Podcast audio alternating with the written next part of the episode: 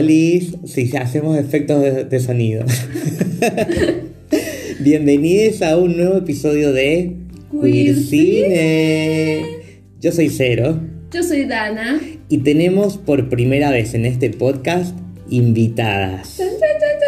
Porque hoy es un capítulo muy especial. Así que es todo, todo, todo esto lo vamos a explicar después del alerta spoiler, pero las vamos a presentar ahora. Tenemos a Wada y Ela de Transplaining. Oli. Hola, yo soy Juan. Hola, yo soy Ela y esto no es Transplaining. No, bueno, pero ya, ya vamos a pasar todas La las. Las redes y todo eso de- para que las busquen también por si están escuchando este podcast y no las conocen todavía. Lo más probable es que sea al revés, que a ellas ya las conozcan y a nosotros no todavía. Claro. Hola, venimos No, no, a robar cámara. Individualmente tenemos público. vidas separadas, pero en conjunto nos definimos como irreverentes. Eh, ¿Cómo era? Eh, ¿Cómo era? ¿Cómo nos definíamos? Eh, Agitadora social. agitadoras. eh, Me sociales. encanta. Bueno, acá van a agitar sobre una película, porque lo que es queer cine hablamos de películas. Y justo el caso de hoy vamos a hablar, qué casualidad, mira, que vamos a hablar de una película que se llama Más bien Ross. Es una película del, del 97, de Bélgica, dirigida por, creo que se dice así, Alain Berliner. ¿Y de qué se trata? Los padres franceses de un chico de 7 años quedan perplejos cuando éste prefiere vestir y actuar como una chica. Voy a aclarar que esta es la sinopsis que aparece en Google. No estoy completamente de acuerdo con lo que dice, pero eso lo vamos a hablar después del alerta spoiler. Ya veremos qué viene. A mí, gen- mi generando al nene. Mm. Al nene.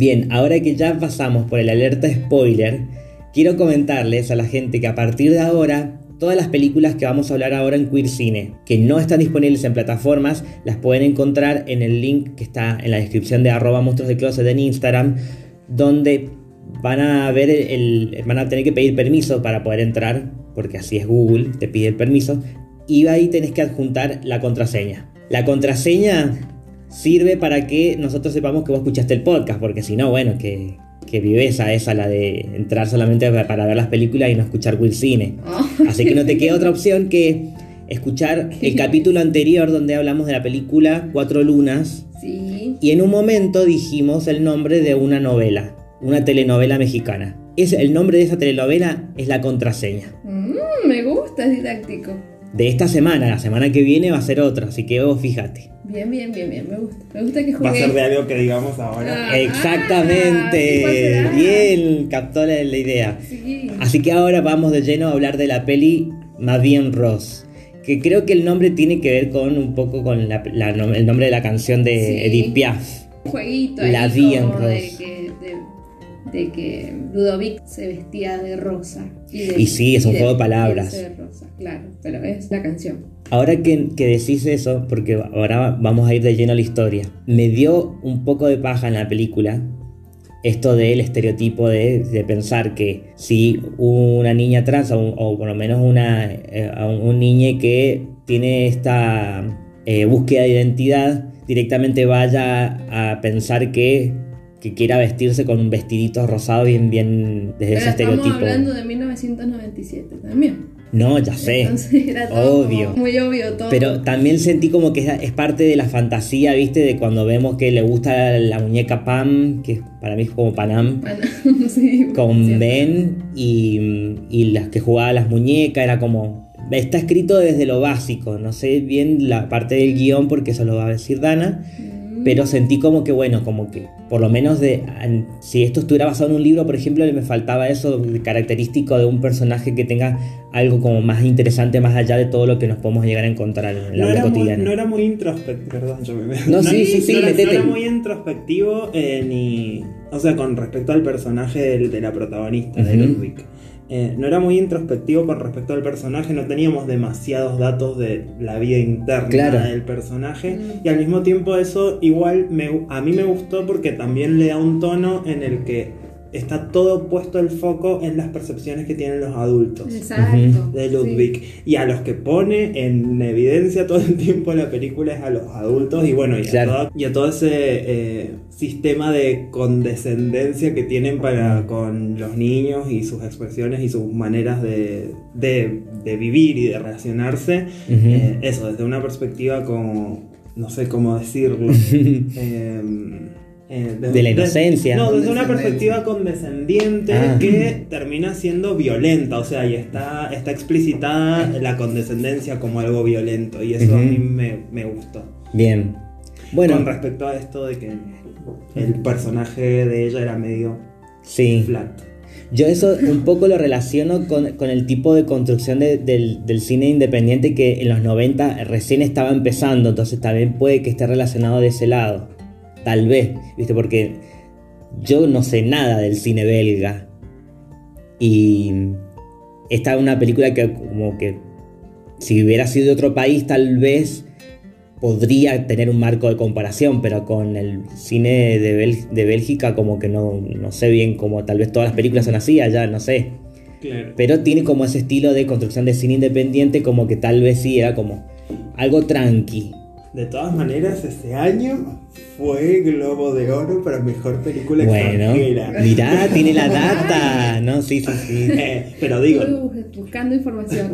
si, si tuvo ese reconocimiento internacional más allá de Bélgica, digo, también estaba como dentro de los estándares del- de la época, si se quiere, de, Bien. la- de las producciones audiovisuales hegemó- eh, hegemónicas o centrales o no sé, O comercial. o comerciales de la época. Ujú. Porque un globo de oro no se lo dan a cualquier película independiente, o sea, tiene que responder a la estética del momento también, ¿no? Entonces como que pienso Sí. que por eso también, o sea, cumple con muchas cuestiones icónicas de, de, ese, de ese momento. Eh, para mí tiene como muchas citas a muchas cosas que le son contemporáneas, como por ejemplo, no sé, el, la escenografía parece basada directamente Mm. en la, de, en la del videoclip de Barbie Girl. Sí. Y de hecho yo... Los suburbios. Sí, sí, como... eh, eh, Ah, cuando entra al mundo de Pam, ¿sí? Claro, todo lo que es el mundo Todo de eso, Pam, sí, que es la sí, parte de también. fantasía. eh, y además, eh, Life in Pink también es eh, una frase que se dice en esa canción. Entonces, como que yo también lo digo. Mm. Y Pam es una Barbie. O sea, en Sí. realidad Pam, Sí. eh, Claro. Pam Es es, la una excusa Barbie. para no poder. Porque evidentemente no podían decir Barbie. Pero. No, y también un poco juega con eso también, como para decir, es la, La Barbie, Barbie del mundo. Claro, del, Claro. del mundo de, de Ludovic. claro. Sí, sí, sí. Y ahora que decís esa referencia me puse a pensar en también en, por ejemplo, en lo que era más que nada los videoclips de los 90, en B-52.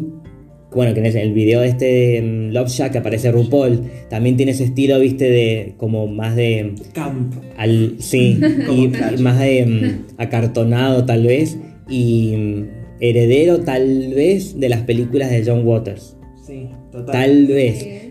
Porque está como también cuando empezamos a ver el, barrio, que es como un suburbio, donde son todas las casas iguales, como que esto es lo, costumbrista y cuando vamos a, a- en la fantasía de Ludovic es como acá se desestructura todo. Me hizo acordar mucho como esa, ese contraste en- estético eh, como en el, en el joven Manos de Tijera, que está Ajá, Claro. sí, el sí, sí, barrio como súper súper estetizado, como Ujú. súper prolijo y bueno, y después el otro mundo en el que la gente puede ser rara, es distinto. Que bueno. Distinto. Sí, sí, Bueno. sí. Para vamos- mí eso se debe, me meto así. Sí. Una, ¿viste? Porque si no, no venimos. eh.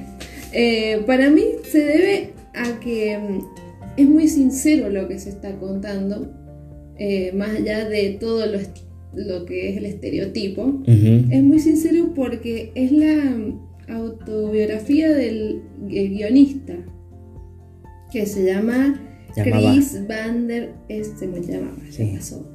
Mejor dicho. Sí. Sí. Sí. Eh, Chris Van der Stappen, que es el guionista que le hace llegar el guion eh, a este director, a Alan Berliner. Eh, y el guion eh, está basado en lo que le pasaba a Chris, que se llamaba Cristina, que encima viste que al final la, la- ¡Ay, es el personaje del Ah, final! Cristina. ¡Me encanta! Sí, sí, sí. Qué bien. Que- No, no, ya hicimos la alerta spoiler. ¿No lo vieron? Ah, o sea, no sabía Chan, que, chan, chan, chan. no sabía que el, guion- el guionista No, era no vimos, persona no teníamos trans, esa- esa trans. Claro. Sí, sí, sí. Spoiler es como un dato detrás Sí, sí, sí. de, eh, Claro, digamos, la película, es afílmico, digamos. Pero sí, es como re. eh, se puede destacar para ver la sinceridad de lo que se está contando, porque es lo que le pasaba a, a Chris. Bueno, a mí algo que me llamó mucho la atención era el nivel de detalle con el que están descritas algunas situaciones que nos han tocado vivir como niñas, eh, que, o sea, que yo pensé que era como, bueno, esto es como mi familia está intentando resolverlo o como estos adultos que están acá y tienen sus limitaciones de estar acá, con todo el- lo que el contexto material les, les hace. Eh, para tratar conmigo, o sea, para... eh, y bueno, que hablábamos un poco de eso, en cómo se nos proyectan desde, desde, esa, desde esa lógica de, bueno, no sabemos qué hacer con vos, sos una persona rara, y también como desde la, en los diálogos que tienen los adultos son diálogos en los que no está el presente el, el niño como en segunda persona, sino hablan de Ludwig en tercera, en tercera persona y como si Ludwig no No estuviera. estuviera, claro. él está ahí y está Y, escuchando eh, todo. Y que es muy común, igual, o sea, Es como muy que eso es lo común, que es también hablamos común. como de que es muy común también como hacerlo, invisibilizarte así como de estar Mm. teniendo la discusión entre adultos de qué se va a hacer con tu vida y es como vos ahí todo niño y en un momento llegas a reflexionar, que también yo en un momento pensé que Ludwig se suicidaba, no sé por qué, porque yo la había visto esta película hace mucho tiempo, yo la había visto... Y en los en el- 90 las Sí, Totalmente, sí. terminaban Sí, muertas. en los entonces 90 yo pasaba pensé- eso. No, y yo pensé que cuando la madre lo, lo- lo va a buscar, la va a buscar, bueno. eh, yo pensé que cuando al final, cuando la va a buscar, Sí, el pensé, cartel. claro, lo del cartel, yo pensé que esa era una metáfora de que se iba, el- de que se había Se tirado había bajo un auto. Mm. Pero, no. Bueno, no. no, y el final también es como loco. Yo me acuerdo que la vi esa película en, en el cuarto propio por primera vez y la vi en una seguidilla de películas eh, vinculadas como a todo lo que era el cine queer. Y me parece que también tiene todo un contexto en los 90 con todo lo de la teoría queer, con todo lo de la visibilidad y a la vez también em, de que no, no me parece nada casual lo del, lo del guionista, que tenga relevancia y que tenga llegada una persona trans con un, con un guion, digamos, como específico a una película y a tener el reconocimiento que tuvo. Ese dato, cuando, Sí. hay, cuando hay una persona trans tomando decisiones en las producciones, decisiones que llegan eh, sin tanta edición Al claro. al producto final, se nota. Se nota un Sí. montón. Algo Sí, que, sí. que también teníamos en cuenta cuando estuvimos en la charla previa con Dana es de, de que también acá como que al ser una película que venía a romper con muchas cosas que hasta ese momento no se tocaban, por lo menos desde, desde el cine, eh, es interesante también que esté planteando debates que hoy en día también son como para, desde la narrativa hablo yo, de- de- desde, el, desde el guion específicamente, de mostrarlo como algo sutil y decir, mira, yo te muestro esto, pero no te voy a mostrar la realidad completa para que vos como intérprete o como, como espectador puedas ir armando en base a tu experiencia personal o lo que vos sepas y de- decir, mira, puede ser esto o puede ser esto otro y las dos cosas está bien o, o muchas más opciones. Con respecto, por ejemplo, a lo que se dice que, eh, obviamente estamos hablando de una infancia, entonces su identidad todavía se está formando y que está en una etapa en la que encima, si su familia no le comprende, como que va a tener una confusión constante, pero que de que no se dejen claro realmente qué identidad tiene Ludovic es una forma también de contar esta historia. Porque probablemente Ludovic no tenía idea tampoco, era como tenía una dirección, pero era, tenía siete años. Eso para mí, oh, perdón. No, es que eso para mí se grafica como muy muy bien con la evolución de los adultos. O sea, como, y justamente cuando decís, bueno, ¿cuál es el personaje de todos estos adultos horribles? ¿Cuál es el personaje que más contiene a Ludwig o que más le da espacio para. Claro. Es la abuela. Y así todo, la abuela la única herramienta que consigue encontrar de alguna manera es dejarle la cajita de música.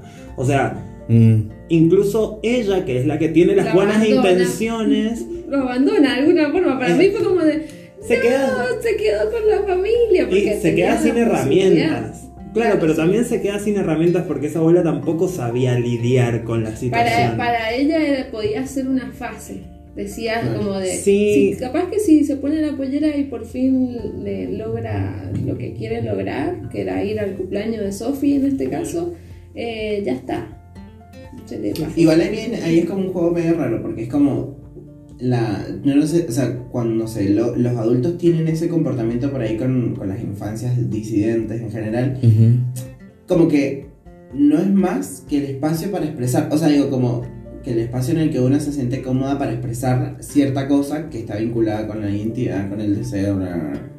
Porque como que no sé si hay una premeditación de la, de la abuela de decir está bien, está mal, sino simplemente está y acompaña. Y es como el rol, el único rol, digamos, como también importante a, eh, a tener en cuenta para esas cosas, porque en realidad es justamente eso. Y a mí en eso también veía el, el contraste que había con la hermana, que la hermana era todo lo contrario. Te digo, también pensar que no, que, que en esto de los estereotipos, la hermana no era como una chabona como re minita, ni que Claro, sino que también era una feminidad que tenía como otro otro espectro, digamos, de era re masculina, como que siempre andaba con trenzas, como no sé, como me parece a mí que en ese sentido también refleja un poco la búsqueda de la identidad de Sí, o las, El liberta- Rick. o las libertades dentro de la familia y de la organización familiar, porque también es eso.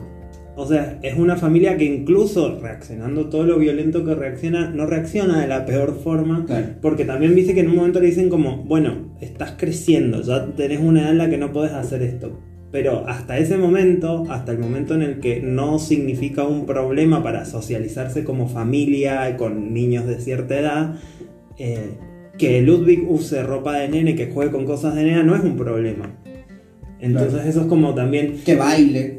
Claro, para mí Mm. esa, e- ese quiebre, bueno, la escena, una de las escenas finales en la que muestran al, al Al padre padre, haciendo la misma coreografía que hace durante toda la peli, que es como de la canción esa que pasa por la radio. Sí. Sí. Eh, como que también eso es, al- es algo muy importante, que es algo que hemos tratado nosotras en nuestro, en nuestro podcast, en nuestro explaining, eh, de cómo lo- principalmente las personas que somos hijos, hijes en general, empezamos a figurar como una tarjeta de presentación de la familia y como las personas que somos Claro. queer, que tenemos que hacer eso, recibimos mucha más presión y mucha más violencia porque incluso a mí me ha pasado de que mi mamá viene y me ha venido a decir como, che, mira, tu tío o tu tía o no sé quién le pidió explicaciones de por qué vos estabas vestida así a no sé quién y no sé quién, como... Qué Como mi mamá igual nunca reclamándomelo, pero sí diciendo como, che, acá hay Te lo tengo que decir porque acá hay un problema. que Sí. genera un problema. Un Entonces, conflicto, sí.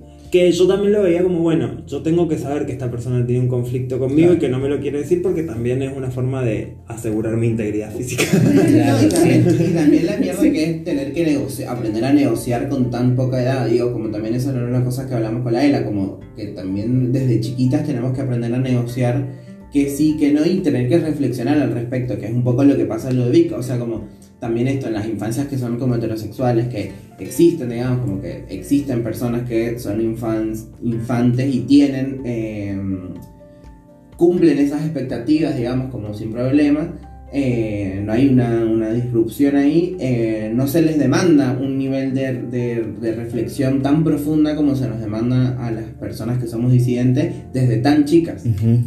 De reflexión y de reflexión sobre nosotras mismas en relación al contexto y lo que el contexto espera de nosotras. Es como... Y esa es la antesala a la culpa y al suicidio, digamos.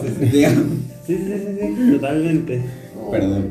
Sí. No, bueno, pero encima lo que contás es como era una moneda bastante corriente en, en el cine LGBT, o en el queer cinema, que la- el- las primeras películas era así, terminaban tragedias generalmente, y no siempre basadas en hechos reales, era como que solamente te daban esa, esa, es- esa esperanza, como vas a terminar así. Y esto tuvo momentos muy crueles. Sí, más bueno. allá de que no era tan terrible todo Y con los familias. prácticamente se metió dentro de un freezer. re Esa Sí, escena ¿eh? es muy fuerte, o sea, como muerto. Sí. Muerto. Y cuando Sí. la madre le dice que es culpa, todo es culpa de él, que sí, sí, Claro. sí es tu culpa, todo es culpa tuya, y se va re enojada y como, ¿qué pasó con Claro, la venías tan atención?" bien. No. y a mí, me, a mí yo me dio no miedo. me voy a poner en, en detalles ni en cosas, pero es así. Es así. No. Ah, qué paja. ¿Sí? No, bueno, yo me imagino también, porque por más que yo no, obviamente que no pasé por lo mismo, pero sí entiendo esos reclamos de la familia de, de cuando pasa algo, porque acá lo que más le pesaba a, la- a los padres era de, de lo que lo que comentaban en el barrio. Es lo que más les, les importaba, por Bueno, ponerle que no, pero el padre perdió el trabajo, es como, eso es lo que más les importaba, tanto que estaban tratando de hacer algo pensando como que era un problema, cuando en realidad todavía Pero- no sabían qué estaba pasando. Tenía sus consecuencias en Claro. respecto a la sociedad, porque Claro. el padre perdió el trabajo, eh, los echaron casi del barrio, a él lo hacen que lo expulsen 20 firmas. Sí, lo sacan de la escuela. Sí, sí. es que bueno, empieza como siendo una familia blanca que ha cumplido el sueño de tenemos la casa Claro. con el perro, con el patio, los hijos, todo, y termina siendo, bueno, una familia eh, luchando por sobrevivir solo porque hay una de esas personas es trans. Y hay, otra- hay un, hay un Imagínense Sí. estar sola. Sí, Ah. sí. Hay un subrelato que me parece re lindo en la serie, que es que ahora también que me decís lo de lo que es una persona trans que la describe, que es cómo se muestra, cómo nos vinculamos desde el deseo con otras infancias cuando somos niños. Que es con el amiguito que no me acuerdo. ¿no? Jerón. Jerón. Que era el novio. Que era el novio, o sea, como- Porque Jerón nunca dijo que no y Claro. siempre estaba ahí para- el rabito. Le, Guardó le- le guardó el Guardó Guardó el Es que me parece re lindo eso porque también es, es- si bien no se cuenta detalles, pero se cuenta, o sea, como que muestra mucho en la película, ahí yo me vi muy reflejada. Es el marido porque se casan. Claro, claro, ¿entendés? El osito de las casas. o sea, digo, como pensar que las infancias, esto de, que también le decía a la Ela en su momento, que esto de sí está bien, no hay que hipersexualizar a las infancias, pero también las, las infancias tienen una sexualidad, negarlo, claro. claro. Que está vinculada al deseo y que ese deseo está vinculado al juego, a lo, lu- a lo, a lo, a lo lúdico y a todas esas proyecciones Que es real, es un- adultas. Es un hecho. Pero que está pasando, y yo me acuerdo también que yo jugaba cuando era chiquita Superman con un Eso que tenía. cuando la estuvimos viendo nos confesamos nuestros nuestros roleplays de cuando éramos chiquitas. Es que sí, Este es el agua. Que yo jugaba que era Mary Jane y que mi novio era Superman y era un chico, un chico del barrio, o sea, era el más chabón del barrio. Y. Yo era Jazmín y Aladino. Sí, pero es que, ¿entendés? Y lo hacíamos desde un lugar re de juego y re, Mm. pero que estaban re como que eh, estaba remarcado quién era quién Ujú. y, y, y los dos lo aceptábamos y los dos estaba bien y los dos listos, o sea, no sé, charla más y listo, ¿entendés? Como que... Pero me parece a mí que es re lindo también ese subrelato que pasa con respecto al cómo se vincula eh, Ludovic con Jerome. Con Jerome. Y después es que se vincula de la misma forma con, eh, Con Christine. Con, Chris. Chris- con Chris, pero que ahí hay otro, hay otro, com- otro como condimentos ahí que no, pero que siempre es desde ese, desde esa atracción, desde esa, desde ese deseo para mí. Y hay algo que a mí me llamó la atención porque eh, estuvimos viendo cosas que tienen que ver con la producción de la película con respecto a algo que dijo el director, puede ser de, eh, Sí. de la respuesta que tuvo de, em, del público gay, en básicamente. Sí, que hay mucha gente que sintió que era su historia, que se acercó a decirle al director eso. El director escribe el guion este con, con Chris, pero Chris le hace llegar obviamente la idea madre, Claro. digamos. Y después pasa por 13 borradores antes de que sea. ¡13 borradores! Imagínate, yo escribo un guion y quiero que salga ese nomás. pero bueno, 13 borradores. Claro. Y, mm, ¿Y qué más? ¿Qué más? Que nada, bueno, el director dijo, la gente se identificará con la película dependiendo de su propia experiencia. No voy a imponer mi visión y correr el riesgo de distorsionar la de ellos. Bien. Como que también por eso es, es que Ludovic queda, queda ahí. Vemos, se Bueno. termina con... Sí, se termina con, con eh, las niñas eh, que están jugando Y, ahí termina la película. Eh, porque no sabemos qué pasó después. Claro. ¿Qué pasó con Ludovic? El- Hay algo loco igual en eso, porque también es como que se apela el, el director, o sea, esto de no hablar en nombre de, que es un poco lo que está diciendo el coso, pero en realidad sí, sí estás, o sea, no hay como una objetividad en la cual, entonces yo creo que ahí también es como que, que claramente, digamos, el... eh, como las experiencias nos vamos a ver reflejadas en la medida en la que nosotras mismas también escribamos eso y sepamos los ahí detalles que es justamente justo lo que hablábamos con la de esos detalles que decís de una esto nos pasó esto también y que eso eh, también me acuerdo que en- hay muchas películas así como que tienen esta cuestión trágica que es como no bueno yo cuento el director dice yo cuento lo- la realidad yo cuento lo que Mm. pasa y que pasa mucho actualmente también ah, Mm. con, la- la- con los colectivos de gente que Shade, hace cosas que es esto, ¿no? Como no, bueno, yo cuento lo que, lo que es tal cual y no hay Lo que una- es que no me pasa a mí, que es horrible y le pasa a otra persona. y que no hay una reflexión, no hay una reflexión eh, un poco, o sea, no hay una reflexión previa de cómo se va a hacer y eso, como no hay, no, no ven transplay ni no escuchan transplay. Bueno, y pero mirá que en el 97, ¿quién se iba a, a poner a investigar ahí ya cosas Judith así? Butler estaba tirando bomba Claro. para todos lados. Pero igual no digo que eso, como se- se- hay una supuesta objetividad atrás de los directores y atrás de eso, que es que terminan cayendo en el cliché y en eso, como en la Ujú. cuestión más de, bueno, aburrida. De todas maneras, Bien. sí es verdad que la, que la película intenta, o sea, yo siento que el, el guion y la estética y todo siempre intenta mantenerse en una cosa media neutra, como que es una película de esas que son como para interpretar. Claro. Como que Claro. te, tira un Para diálogo. interpretar, y- y total, algo- total, no total. sé, y se va a otra cosa y es como, bueno, y yo tengo que unir estas dos escenas y qué pasó acá. Y todo depende de vos. Claro. como que igual no está contado todo muy explícitamente, Claro. sino que Y eso se sigue pasando, digamos, como que no es porque en los 97, o sea, en los 97... bueno, No, sí, es que ese es un, es un estilo de, de- de estructura narrativa. Pero, por ejemplo, em, algo que tiene que ver con lo que hablábamos más temprano, que de por qué, por ejemplo, el público gay, específicamente de, la, de, la- de cualquier persona, eh, hablando de su identidad sexual, no identidad de género, que se acerca al director y, y decirle, a mí me pasó esto, Sí, es mi historia.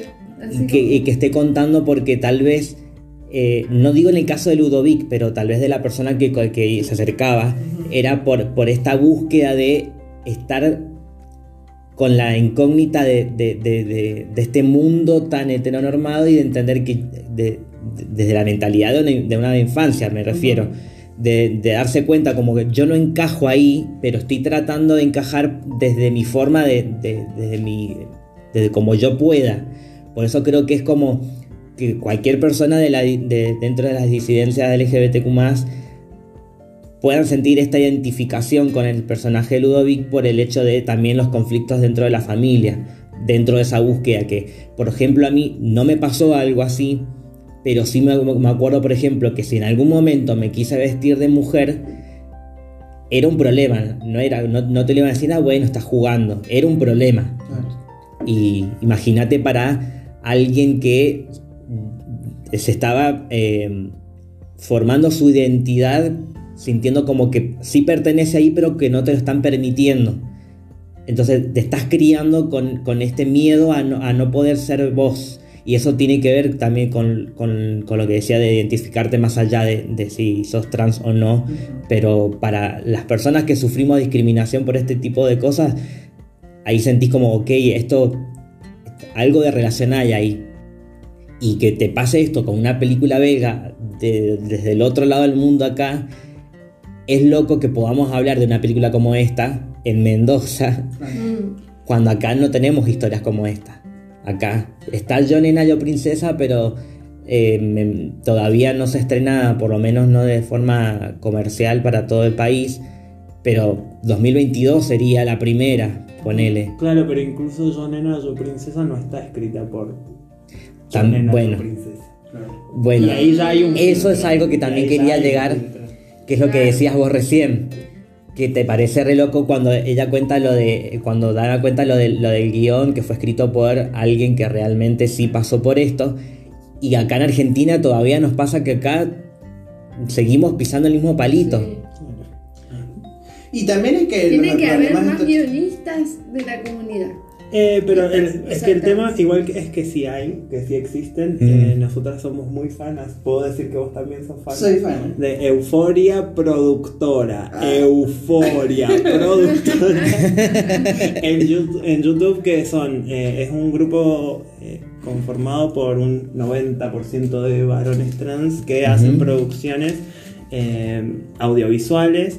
eh, tienen una novela que es muy graciosa, que es como una novela, novela parodia que tiene eh, capítulos muy cortitos de No. 8 minutos, no sé qué, y tienen Siguiendo. un documental, falso documental que se llama Día de la Visibilidad Cis, en la que, Ah. Muy divertido. en la que el guion son citas textuales de personas cis hablando de personas trans, donde lo único que cambia es que en vez de estar solo dicen, ah no, el día que el día que Sofía vino a la oficina y nos dijo que era cis, no pudimos, no sabía cómo manejarlo. Claro. Como, o sea, está como planteado en un mundo de todas personas trans. Claro. Sí será la, lo disruptivo. O sea, Ajá. sí será lo siguiente. digamos. Bien. Eh, Muy divertido. ¿De dónde son? de Buenos Aires. Ah, hay que buscarlas. Bueno, o sea, sí existen, lo que pasa es que y existimos, porque yo también soy escritora, Eh, pero mm, no tenemos espacios para mostrarnos y siempre también es eso, quienes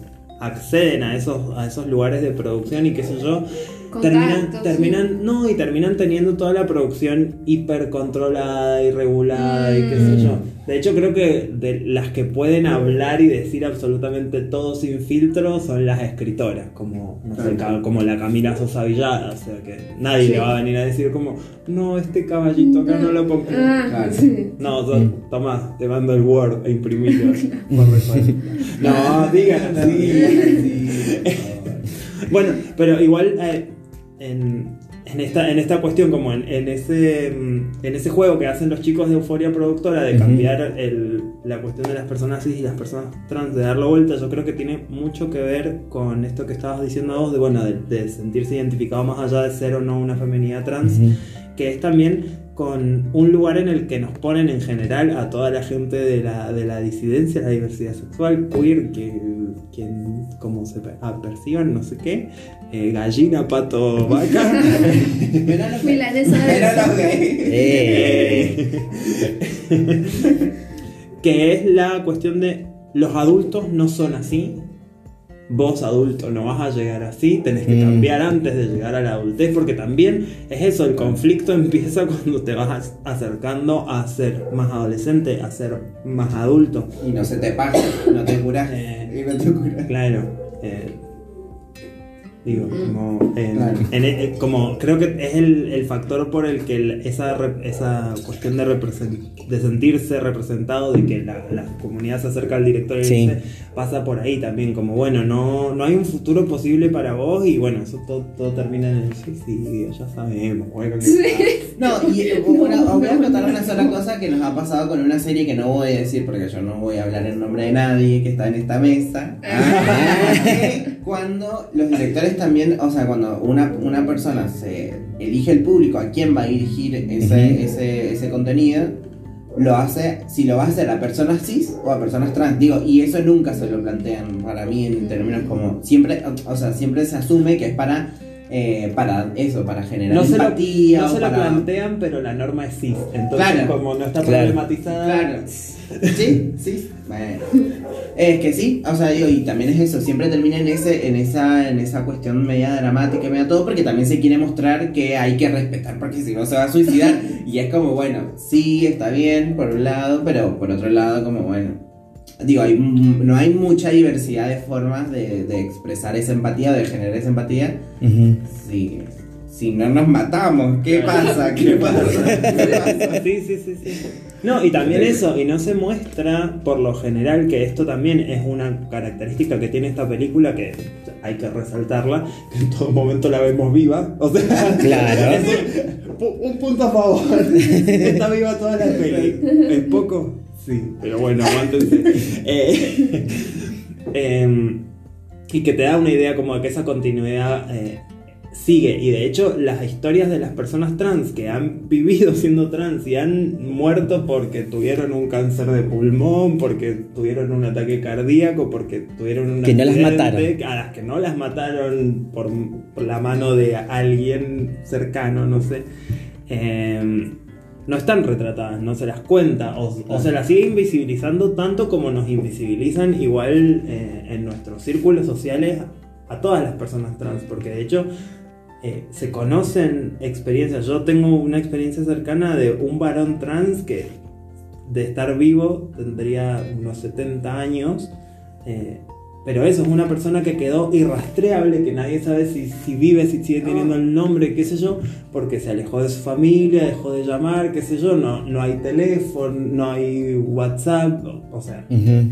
bueno, nada, eso, hay un montón de historias. Bueno, un poco es lo que hace también el archivo de la memoria trans, que Sí. recuperan esas imágenes y todas esas. Y vos decís, como, como yo nunca vi a una mujer trans en toda mi infancia. Y hay fotos de cumpleaños y Sí. marchas y velorios y son muchas. Y son muchas. Toda- un montón de vidas. Claro, es, sí. es mucha gente. Eh, y bueno, es nada. No, está bien. A mí me parece súper importante que podamos también pensar que desde, la, desde lo más humilde que estamos haciendo este podcast, porque acá no, no, no somos famosos ni, ni tampoco hacemos plata con esto.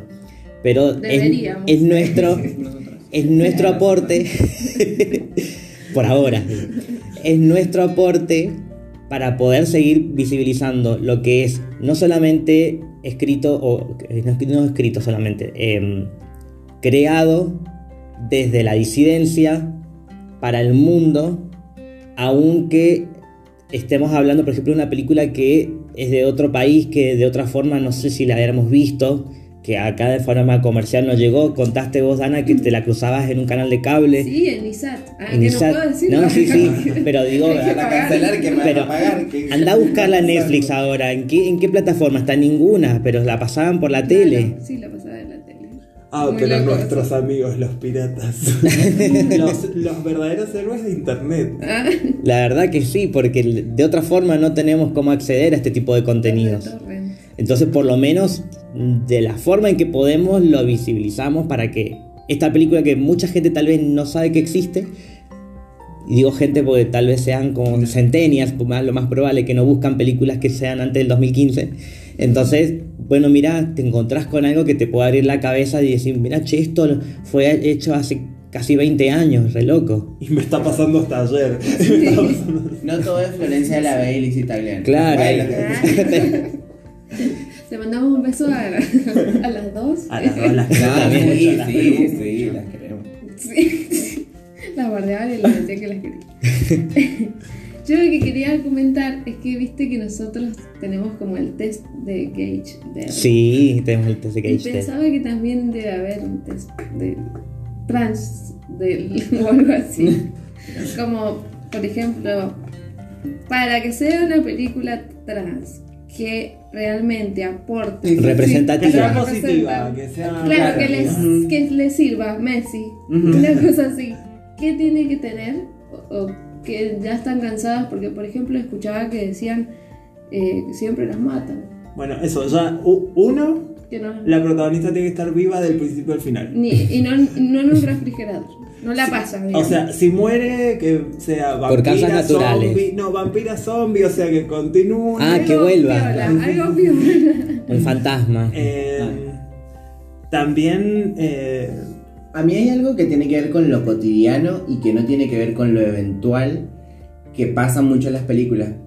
Quizás por el, te- el tema del tiempo, que es una hora y media, Pero, o bueno, generalmente digo, son una hora y media, dos horas, pero el tema de lo cotidiano y el tema de cómo lo cotidiano nos atraviesa y, se, y, y tenemos que eso, justamente negociar con la heterosexualidad y con la- el, el cisgenerismo, bueno, eh, todo el tiempo, eso todavía yo no logro como eh, ten- eh, identificarlo claramente o lo, lo- como por momentos pasa, pero como que pasa, digamos, pasa que, que como bueno, de pedo, pasa, pasó, en, pasó en alguna serie, entonces como lo cotidiano, y no es lo cotidiano de, bueno, ver una traba tomando mate y vestirse para irse a prostituir a la noche, sino que tiene que ver con- para mí como con lo cotidiano, con lo íntimo, que no todas las películas para mí lo tienen, en ese Ujú. Con sentido. cuestiones de gestionar la vida, las Claro.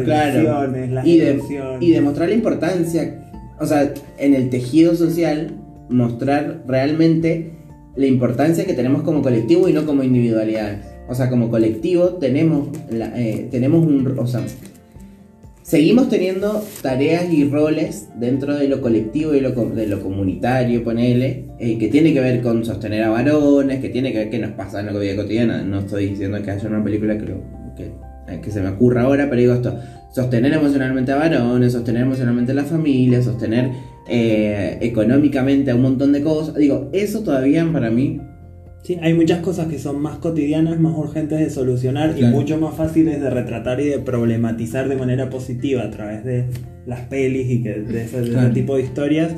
eh, que bueno, que no tienen que ver tanto con eso, con el fatalismo, Claro. con...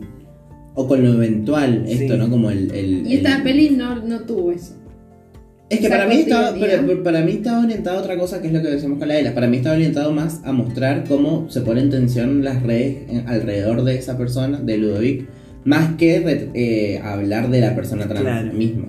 O sea, como que se ve muy aflo- o sea, como se ve muy explícito la, la familia y el trabajo y lo social y, digo, y la escuela y todo eso, ¿no? Pero no la vida de la persona misma, digamos. No la vida de Sí, Ludovic. el, el eh, foco está puesto en eso. Claro. Que me parece que también es válido, está bueno también. Sí, Sí, para mí eso fue Bueno, yo, yo puedo aportar algo en ese caso, dos eh, eh, recomendaciones aleatorias, porque ya tienen, pod- ya tienen capítulo en este podcast. Una es Tomboy, de Celine Sciamma, ¿la vieron?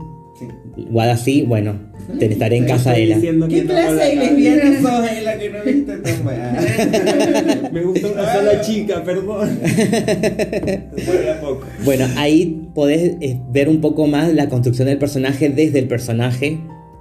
Es, es un nene trans, pero eh, vas a ver los conflictos a su alrededor, pero nunca desde, desde lo que está contando ahora, por ejemplo, Wada, y es una película que, además de ser hermosa, está dirigida por una chica que es lesbiana y que ella no necesariamente tendría que estar hablando solamente sobre esa perspectiva. Así que es muy interesante que ver esa, esa película. Y por otro lado, una serie, una miniserie que se llama September Mornings, que es de, mm, de Amazon Prime Video, es brasilera. Y ¿sabes cuál es? Sí, la vi. ¿Te gustó? Me gustó que es la de, la de que sea un pueblo. Sí. Sí, sí, sí. Es re, es re bonita. Pero bueno, también hay una violación en el medio que es como, bueno, raro. Spoiler. Ay, no. No, no, ya ya hice capítulo Ah, igual. sí. Ya tiene capítulo September Mornings. Ah, perdón. Listo. No, nadie spoiler. Ah. Pero es la Pero que, digo, que regresa a su, en su eh, Claro. la que había sido su igual. esposa, que tiene un hijo y que no sabía que tenía un hijo. De eso se trata, o te equivocaste de ah, serie. no, yo vi una más nueva. Una de hace unos años. Ah, no, es del año pasado años. la que digo yo. Claro, por eso. Que es que una chica que se va a vivir a un pueblo porque la madre, que está con la madre sola. No, y se va a vos, una fiesta. vos estás hablando de, de la serie documental. No, es una película. Ay, bueno, no, no, flashe. No, tranca. No la vi. Bueno, yo voy al hueso. Sí. September Mornings es una miniserie de cinco episodios, creo que dura media hora cada capítulo, es brasilera y vas a ver la historia de esta mujer trans que ya creo que trabaja, viste, haciendo los, los deliveries tipo de que te hacen delivery, no voy a, no voy a decir marcas, pero que te ¿Eh? dicen, mira, vos tenés que ir a buscar este pedido y llevarlo a tal lado. On demand. por Ah. Claro, porque no es no solamente de comida, de llevar, por ejemplo, tenés que llevar pañales a tal lugar. Bueno, algo así. Sí, es como un servicio de cadetería por. Claro, ¿Por qué no podemos decir marcas? porque le estamos haciendo publicidad gratis. Ah. Ah, bien. Em, marcas. Ah, bueno, pasa Yo pensé que que on demand era una marca. No sé. viene a su vida, termino de cerrar para que vamos, vamos redondeando. Eh, viene a su vida una mujer con la que en algún momento se acostó y le dice tenés un hijo. Cuando ella le dice, el hijo le dice papá, y le dice no soy tu papá porque ella le dice su nombre de mujer. Y, y tiene, bueno, este es el gran conflicto de la serie. Pero mm, Brasil, ustedes ya habrán visto algún contenido de, LGBT de Brasil y hay mucha representación allá y este es uno de esos casos, por si les parece interesante. No. No, yo sé que cuando estoy viendo pelis la quiero pasar bien, entonces no, no veo nada con trolos, no me gusta. me hace sentir muy incómoda, además a los chicos no, ¿qué- ¿cómo les explico? Ay, por favor, ¿quién era? Era otro personaje. Qué mala, mira que yo te la paso viendo cosas así nomás. ¿Cómo le explico?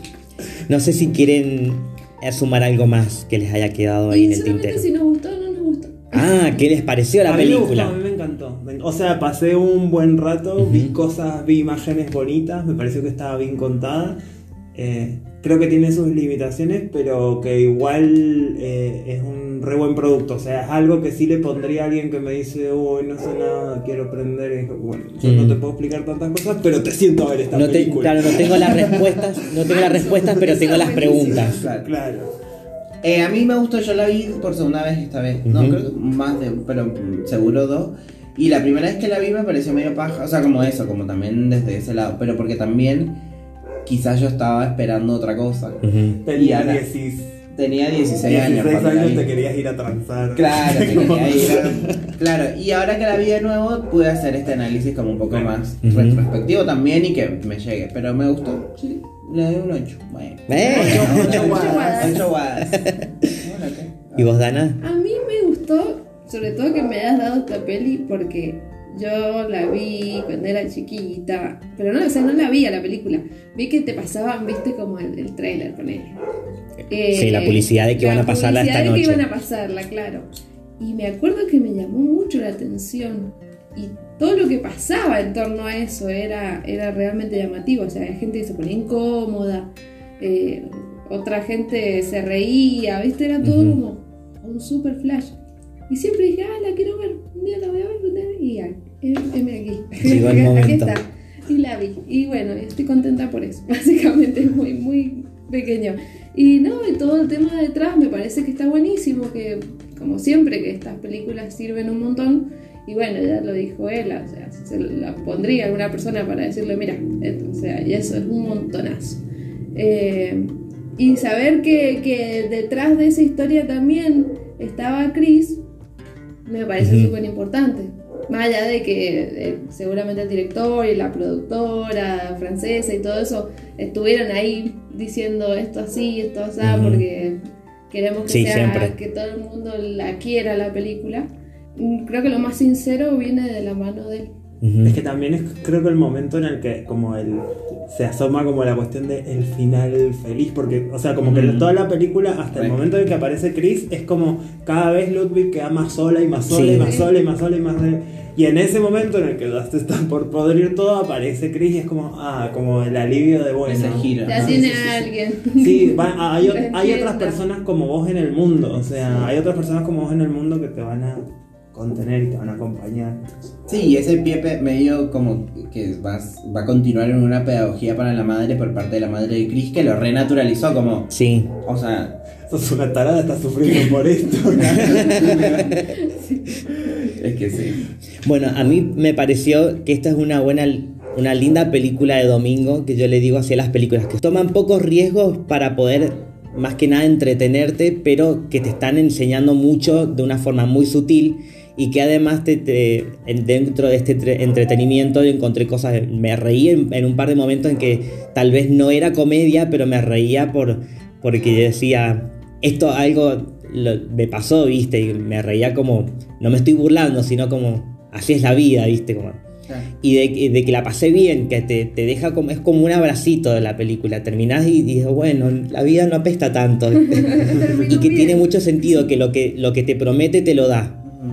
Eso es lo que quería decir. Con ese título tenía que terminar bien. ¿eh? Si llegaste hasta el final del episodio y estás escuchando esto y te gustó, lo más probable es que esta no va a ser la única vez que vas a escuchar a Guada y Ela en Queer Cine, porque se vienen cositas.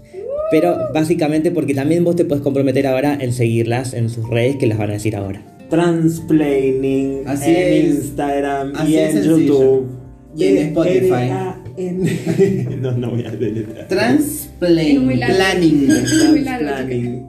Los vamos a poner en la descripción del capítulo de Sí, todas formas. pero- Y, y las personales no. No.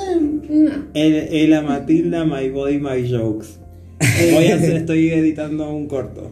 Ah, Guadalupe y Lemos me gustan grandotes. Ah.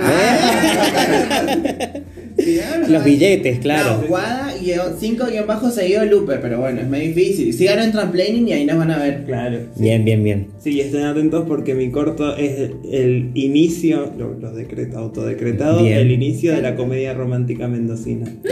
Ah, vamos a estar ahí. Por eso. Vamos a estar ahí porque, bueno, son parte de las cosas que se vienen, de, de esas cositas.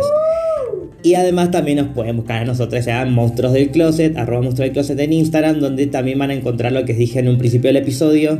Muchas cosas, no solamente el Excel con la lista de las películas y las formas de encontrarlas en internet, sino también Quiero aprovechar este momento con tu público para agradecerte en nombre de todas las personas que lo han utilizado por ese bendito Excel. Lo amé. Perdón. Perdón. Em, cuando lo vi dije, no, este es un registro cultural importantísimo. Eh, es que ves que ser Me obsesivo compulsivo tiene sus, eh, sus beneficios. Me porque- sentí bien teniendo acceso a eso. Fue, sí, hagan todo lo que les diga. Me encanta eso. Así que para poder acceder Vamos tienen que escuchar la contraseña. Hagan todo lo que les diga, lo vamos a recortar y lo vamos a usar. Bueno, no sé si quedó algo más, pero básicamente, si se le tienen alguna duda, nos escriben por Instagram en el mensaje privado, siempre les vamos a poder responder, no hay ningún problema con eso. Pero por el momento nos despedimos hasta el próximo episodio. Porque, bueno, se tiene que llegar a un final. Yo soy Cero Yo soy Dana. Yo soy Guada. Yo soy Era. y esto fue Queer Queer Cine.